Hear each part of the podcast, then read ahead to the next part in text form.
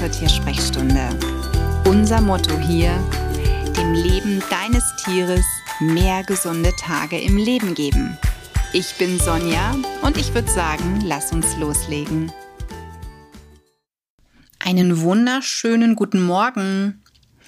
Eine neue Episode der Tiersprechstunde und ich habe heute für die Katzenfreunde eine Folge dabei und zwar das Thema Katzendiabetes. Ich durfte kürzlich für meinen YouTube-Channel die Mandy interviewen.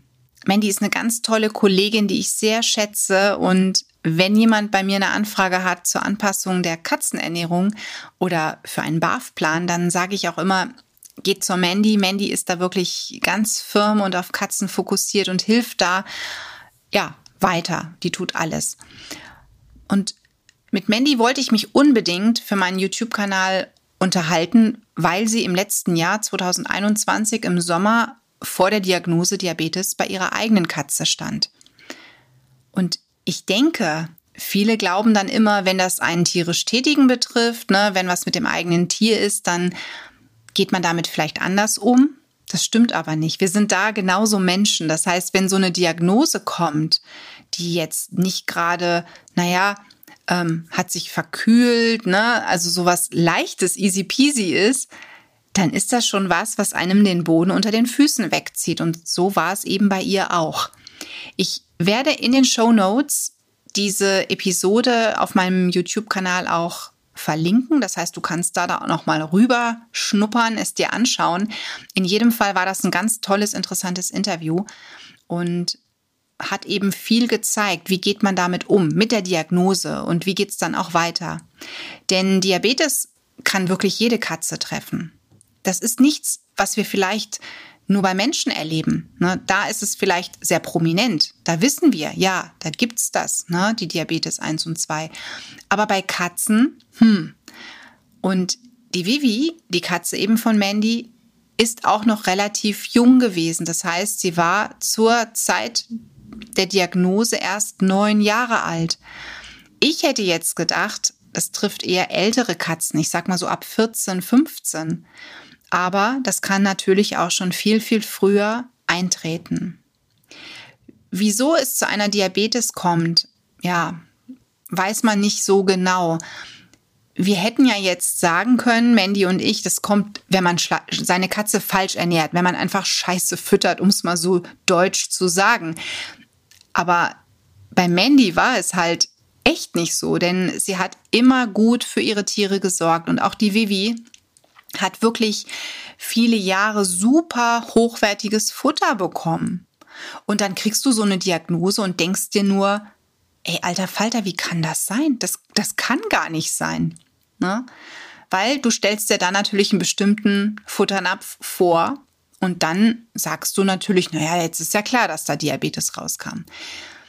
Ich muss im Nachgang so ein bisschen ätzen, ähm, denn ich muss mir ja wirklich manchmal anhören, gerade auch zu Podcast-Beiträgen oder auch zu, zu YouTube-Videos, die ich gepostet habe, dass das alles übertrieben ist, dass die Katze schlechtes Futter hatte und trotzdem, ich sage jetzt mal übertrieben, 25 wurde. Ja, I know, es hat einen langen Bart, ich kann das schon nicht mehr hören. Also das muss ich wirklich sagen, denn natürlich können auch schlecht ernährte Tiere steinalt werden.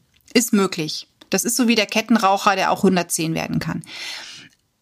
Aber nichtsdestotrotz kann natürlich ein gewisses höheres Risiko für irgendwelche Erkrankungen da sein.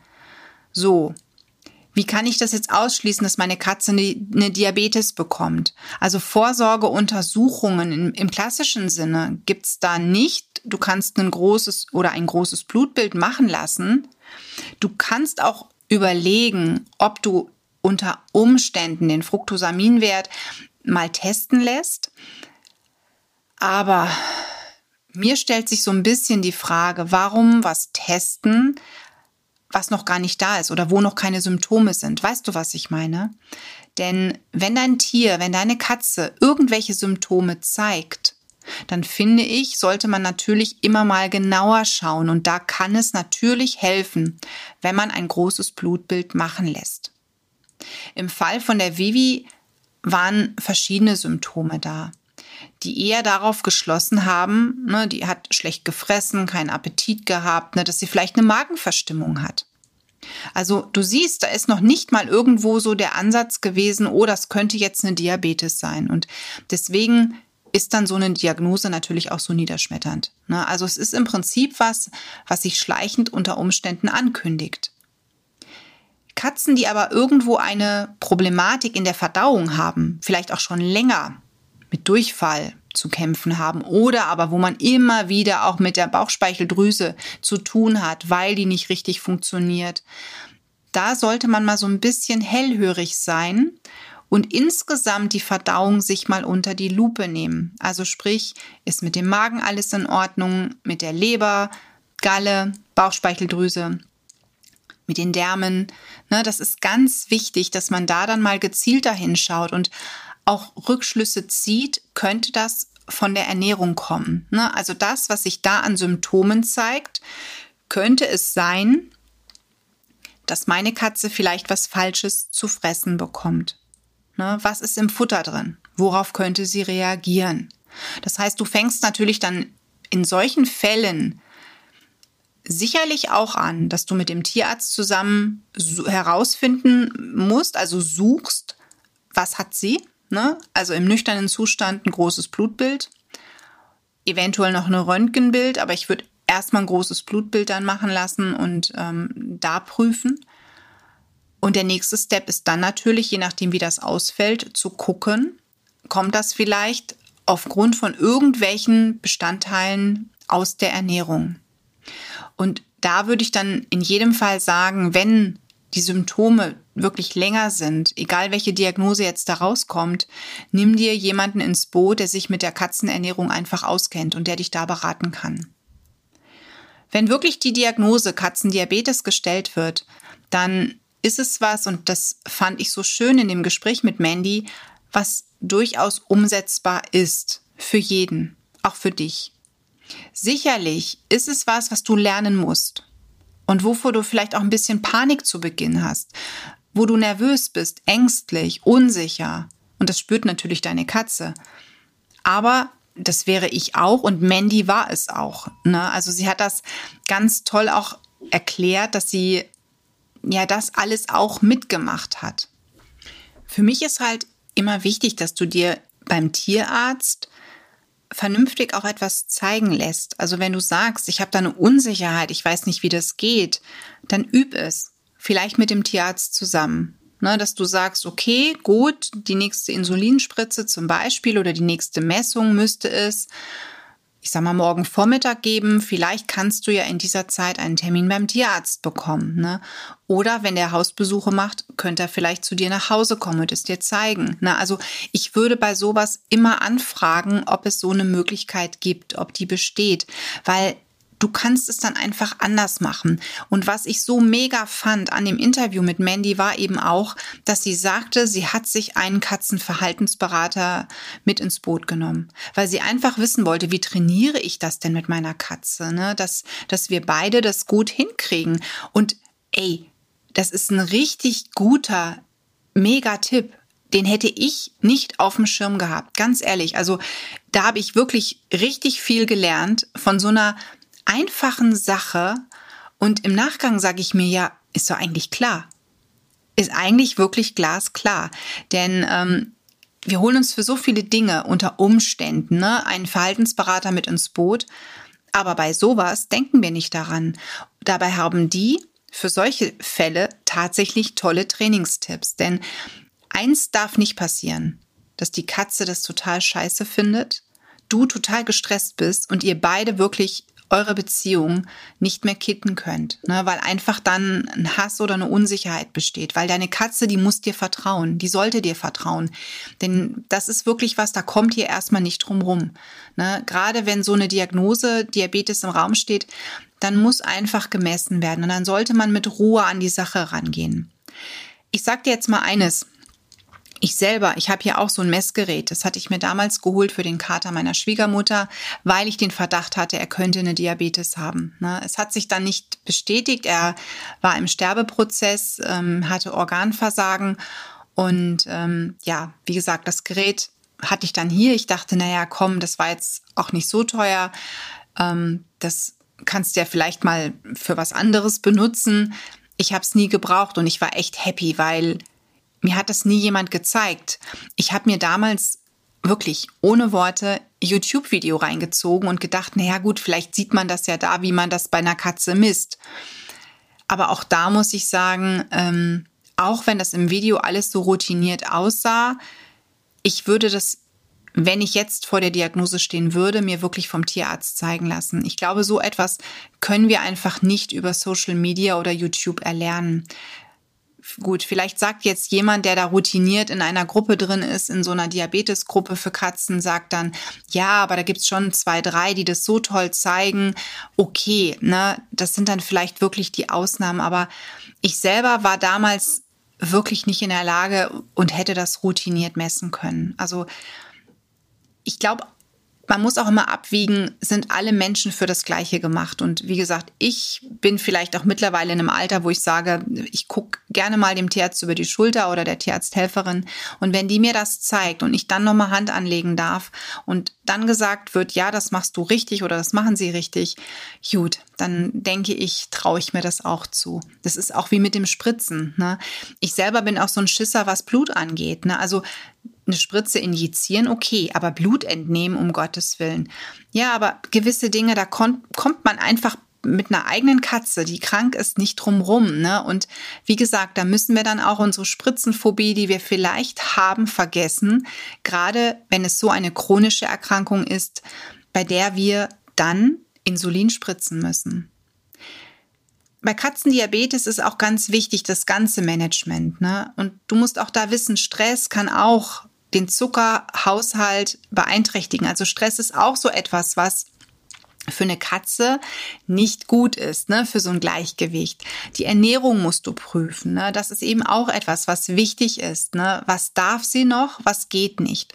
Wenn du viele Sorten fütterst, das ist im Gespräch mit Mandy auch ein ganz wertvoller Tipp gewesen.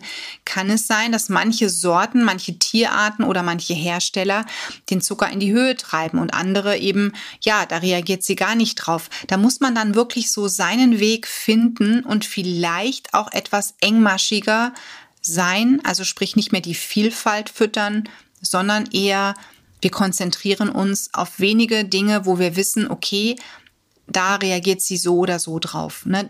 Genauso wie mit Leckereien.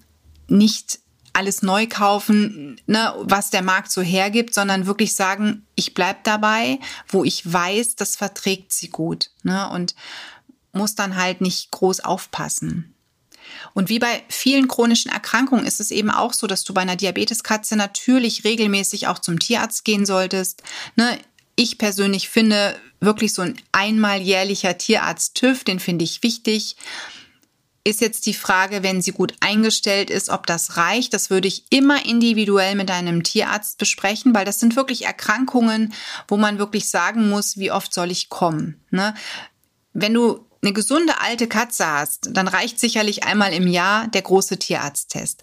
Wenn du aber so eine Katze hast, wie zum Beispiel meine Michu, bis die eingestellt war von ihrem Blutdrucksenker, da war ich regelmäßig da. Da war ich manchmal sogar quartalsweise da. Ne, das ging über ein Jahr, bis wir wirklich den den ähm, oder die diese Dosierung vom Blutdrucksenker so weit hatten, dass alles passte. Und so ist es auch bei einer Katzendiabetes. Da musst du einfach vielleicht am Anfang engmaschiger zum Dog und später kannst du das natürlich etwas ausweiten.